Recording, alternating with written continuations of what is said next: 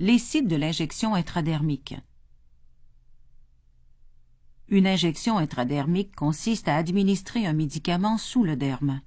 Cette voie d'administration ralentit l'absorption des médicaments parce que la vascularisation y est réduite. En règle générale, la voie intradermique est utilisée pour des tests cutanés, tels des tests d'allergie ou le dépistage de la tuberculose. Les points d'injection intradermique sont la face interne des deux avant-bras